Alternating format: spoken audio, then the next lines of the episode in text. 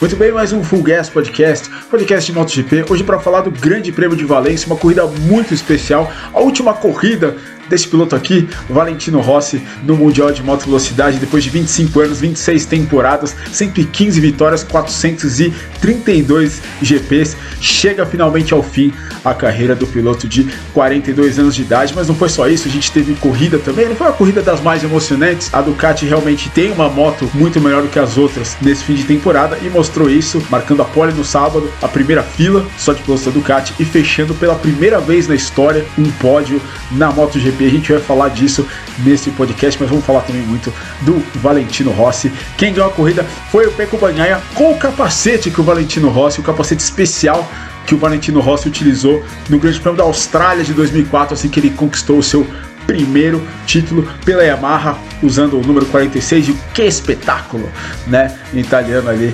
atrás do capacete, capacete todo branco, inclusive todos os pilotos da VR46 usando capacetes do Valentino Rossi é, em homenagem aí desse fim de carreira do doutor. Mas vamos falar do resultado da corrida aqui rapidamente antes da gente começar a comentar a prova. Peco Banhaia venceu, Jorge Martin meio segundo atrás, boa corrida do Jorge Martin, ele que teve problemas físicos nesse final de semana, vamos falar já já.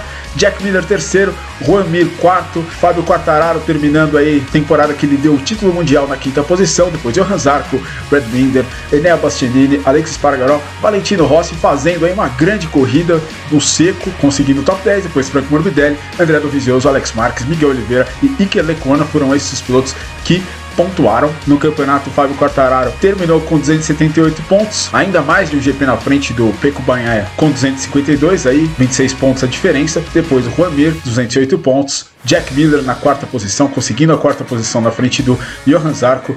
Este é o top 5 do campeonato de 2021. Mas enfim, falando da corrida, Peco Banhaia conseguiu sua quarta vitória na carreira, sua quarta vitória no ano e a sua quarta vitória nas últimas seis etapas. O Peco Banhaia realmente, se tivesse começado o campeonato melhor, não tivesse cometido alguns erros, com certeza teria conseguido chegar mais próximo do Fábio Quartararo para lutar por esse campeonato. O Fábio Quartararo no início da temporada foi muito bem, mas a Ducati também a gente tem que dizer melhorou muito no segundo semestre. Né? A Ducati a gente lembra em pistas como Assen, a gente lembra em pistas como Mugello, pistas como Catalunha, como a Ducati ela tinha problema nas curvas, né? Como a Yamaha foi muito melhor nesses circuitos, né? O Quartararo passeou, principalmente em Mugello e em Assen. E agora a gente chega em Valência. Valência é uma pista que a Ducati não vencia no seco desde 2008. O André Dovizioso venceu em 2018, mas foi naquele dilúvio, né? Uma corrida que chegou até, inclusive, ser paralisada por conta da chuva. Então a Ducati não vencia desde o Stoner, uma corrida no seco em Valência. E é muito simbólico esse pódio, o primeiro pódio da história da Ducati, né? depois de ter feito a primeira fila com os três pilotos e ter feito o pódio completo com os três pilotos em Valência, significa que a Ducati ela encontrou alguma coisa na moto, né? A moto da Ducati ela continua sendo muito boa de reta, mas ela tá entrando nas curvas, tá fazendo o pneu Michelin funcionar muito bem e melhor do que as motos 4 em linha. Portanto, a Ducati, vou falar, é um bom presságio esse fim de campeonato da Ducati, porque Valência não é uma pista que normalmente enaltece os bons pontos da Ducati, como é velocidade final e é a aceleração, né? Valência é uma pista muito travada, muito sinuosa e que não privilegia a velocidade final. As motos mal passam dos 300 km por hora. Mas enfim, Peco Banhaia venceu. Jorge Martin teve problemas aí estomacais aí durante o final de semana, fez a pole e se queixou aí de problemas no estômago. Fez a corrida hoje, mas depois da corrida resolveu ir embora, né? Pediu aí dispensa da coletiva de imprensa exatamente por conta do fato de não estar se sentindo bem. E o Jack Miller, mais uma vez, né? É, não fez o ano que a gente esperava dele. Ele falou que na última volta ele esqueceu de apertar o Height Device para passar o Jorge Martin ali na reta dos boxes para você ver o quão forte a Ducati acelera. O Miller falou que ele estava em quarta marcha e a moto ainda estava empinando, né? Ele acabou perdendo tempo na retomada de aceleração na saída da última curva e não conseguiu um ataque do Jorge Martin nas últimas voltas. Obviamente, esse problema físico do Jorge Martin também deve ter complicado um pouco a vida dele na corrida. O fato é que o Jorge Martin é o estreante do ano, né? Conseguiu passar o Enel Bastianini com o resultado e tá aí, é um piloto aí que a Ducati vai ter que ficar muito de olho porque é um cara que, mesmo a Ducati não sendo uma boa moto né? Historicamente para estreantes, uma moto mais difícil, uma moto mais física. Ele foi lá, conseguiu fazer quatro pole positions essa temporada e venceu uma corrida, a primeira corrida da história da equipe Pramac.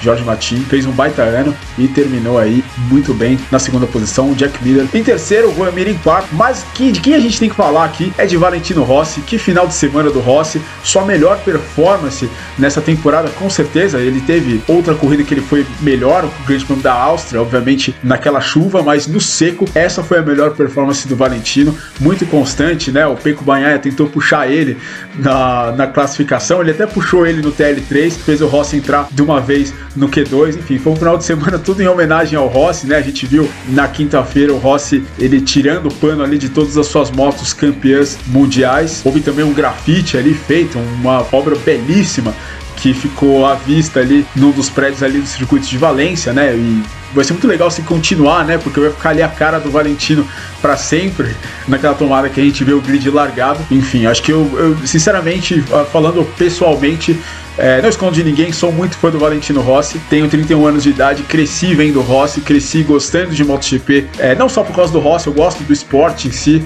mas o Rossi ele realmente foi um grande chamariz porque desde sempre ele saía um pouco daquele estereótipo meio sério do piloto e tinha uma vibe um pouquinho mais positiva que com a qual eu me identificava quando eu era mais novo. Enfim, eu já fiz um vídeo aqui sobre por que, que eu acho o Rossi é maior que a MotoGP, eu vou deixar aqui nos cards, aqui em algum lugar, se você quiser ver. Mas foi um grande final de semana, os pilotos da VR46, todos eles usando desenhos utilizados. Essa eu achei uma grande sacada, desenhos que o Rossi utilizou durante a carreira dele, uma baita homenagem. E o Peco Banha venceu exatamente com aquele ano que o Rossi disse ter sido o mais simbólico da sua carreira, né? O título que ele logo depois ele sair da Honda, quando ele foi para a Yamaha em 2004, o capacete especial, né, que ele logo que ele conquista o título no Grande Prêmio da Austrália, ele utiliza, né, com o que espetáculo atrás, que ficou histórico, e o Peco Banhaia usou esse capacete, enfim, botou ele no lugar mais alto do pódio. Valentino Rossi, 25 anos depois, a carreira dele começou no dia 31 de março de 1996 e acaba agora no dia 14 do 11 de 2021. 14 mais 11 mais 21 é igual a 46 exatamente Valentino Rossi. A numerologia estava escrito nas estrelas aí o dia que o Rossi ia pendurar o seu capacete depois de nada menos que 432 corridas no Mundial de Moto Velocidade, aí juntando todas as categorias. Rossi conquistou 115 vitórias, 235 pódios, 65 poles e 96 voltas mais rápidas. Enfim, 26 temporadas, uma vida inteira aí de Valentino Rossi. Foi muito bacana, né? Como quando terminou a corrida, todos os pilotos foram lá abraçar o Rossi de novo nesse tributo maravilhoso. A corrida não foi essas coisas, como eu já falei, mas tudo isso, toda essa festa em volta do Valentino Rossi fez esse GP de Valência ser histórico e marcando aí o fim de uma era, né? Já que podem passar o Valentino Rossi em números, mas Valentino Rossi vai ser sempre um só, vai ser esse cara aí carismático que todo mundo ama. Enfim, uma grande atuação para o Valentino Rossi na sua última corrida na MotoGP. Corrida essa que teve uma bandeirada, né? Um dos grandes ídolos do time do Valentino Rossi, né? Internacional de Milão, o Ronaldo. Ronaldo Fenômeno deu a bandeirada. O Ronaldo Fenômeno estava ali nos boxes antes da corrida, na, sentado na cadeira do Valentino Rossi. Enfim, um toque muito bacana aí também desse fim de história do Valentino Rossi na MotoGP. Vamos falar mais do Valentino Rossi aqui nos próximos vídeos do Fuguês Podcast, por isso fiquem ligados. Do Rossi e da carreira do Rossi, é claro. Mas falando da Yamaha, foi uma corrida ruim, né, por Fábio Quartararo. É, o Quartararo disse que os pneus mais duros ainda assim eram macios demais para a Yamaha. A Yamaha, ao que tudo indica, não consegue fazer aí os seus pneus funcionarem da melhor forma. Tá vendo não só a Ducati, como até a própria Suzuki né? O Alex Rins acabou caindo mais uma vez nesse final de semana, né? São seis quedas para o Alex Rins no ano, sete se você contar aquela que ele caiu de bicicleta no Grande Prêmio da Catalunha, né? Tava mexendo no telefone ali, treinando na pista na quinta-feira, não viu uma van, bateu na van, caiu, quebrou o pulso e acabou não participando da corrida. É, Marra ficou atrás do Rins e do Mir com a versão número 2 do Ride Height Device da Suzuki, a gente já falou disso no Grande Prêmio do Algarve na última semana, e o Fábio Quartararo dizendo, se queixando bastante aí do, da temperatura dos seus pneus, de que os pneus estão ficando quentes demais.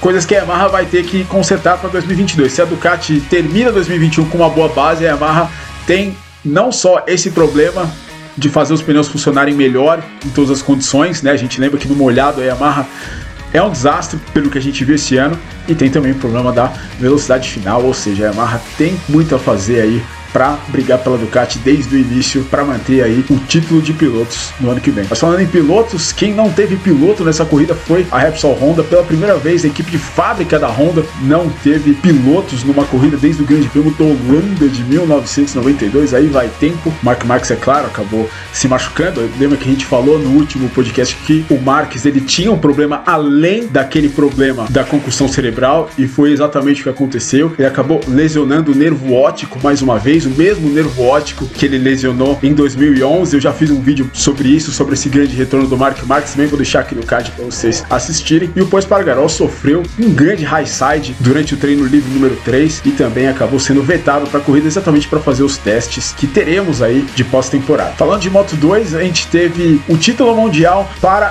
Remy Gardner. Ele fez uma prova muito cautelosa ali, largou lá atrás acabou ficando a corrida inteira ali em posições intermediárias. Ele podia ser até 13º com uma vitória do Raul Fernandes. E a vitória do Raul Fernandes acabou se concretizando, foi a oitava vitória dele no ano, e o Remy Gardner chegou em décimo para conquistar aí o seu primeiro título mundial, né, o segundo filho de campeão mundial a ser campeão também, atrás aí obviamente dos dois Kenny Roberts, né, o sênior e o júnior, né, ambos campeões na 500 cilindradas, MotoGP, o pai do Remy Gardner, o Wayne Gardner, ele foi campeão exatamente de 500 cilindradas no ano de 1987, exatamente por isso que o Remy Gardner usou o número 87 na sua moto e ele conseguiu conseguiu aí este título, primeiro título para a Austrália desde o Casey Stoner 10 anos atrás, em 2011, e o segundo título da Austrália na categoria intermediária da MotoGP. O último foi em 1969, com um piloto de nome esquisito, Kelka Hooters. Mas o Remy Gardner venceu 5 corridas no ano contra 8 do Fernandes. O Fernandes foi o piloto mais rápido do ano, mas acabou cometendo três grandes erros durante a temporada: queda na Alemanha, queda na Inglaterra, mas principalmente a queda na Emília-Romanha, quando ele tinha 25 pontos para ele, ele jogou os pontos fora, jogou no lixo perdendo a frente sozinha e perdendo a corrida logo depois do Gardner ter tido seu único zero na temporada, um zero só.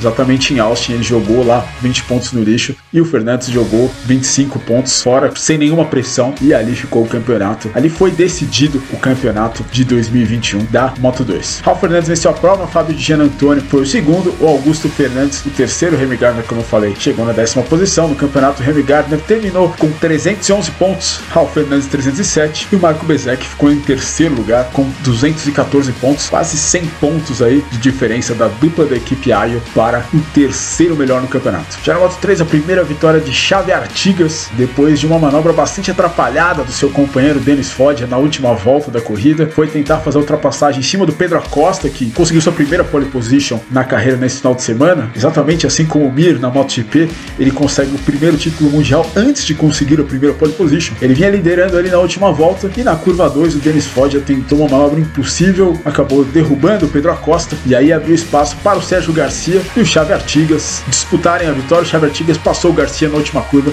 e ficou aí com a sua primeira vitória na MotoGP nesta última etapa. Artigas venceu com Garcia em segundo e o Raume Maziá na terceira posição, pódio inteiramente espanhol. E o Darren Binder, que vai andar na MotoGP a partir dessa semana, já nos testes de pós-temporada, cometeu outro erro bizarro, caiu na primeira volta da prova, na primeira curva para direita, né? As primeiras curvas do circuito de Valência são para esquerda, na primeira do lado frio ele acabou errando, caiu na frente do grid inteiro. Enfim, não sai bem da Moto 3 o Darren Binder depois do erro que tinha cometido, tirou o Denis Foggia e o Sérgio Garcia da última última etapa no Algarve. O campeonato acaba com Pedro Acosta com 259 pontos na frente do Denis Foggia com 216 e o Sérgio Garcia na terceira posição com 188 pontos. Muito bem, esse foi o GP de Valência. Espero que você tenha gostado. Se você chegou até aqui, muito obrigado. O último pós-corrida dessa temporada de 2021. Mas os vídeos ainda não acabaram esse ano, enfim, vou continuar fazendo vídeos aí toda segunda-feira falando de temas interessantes. Mas é isso aí. Se você chegou até aqui, considere se inscrever, considere um like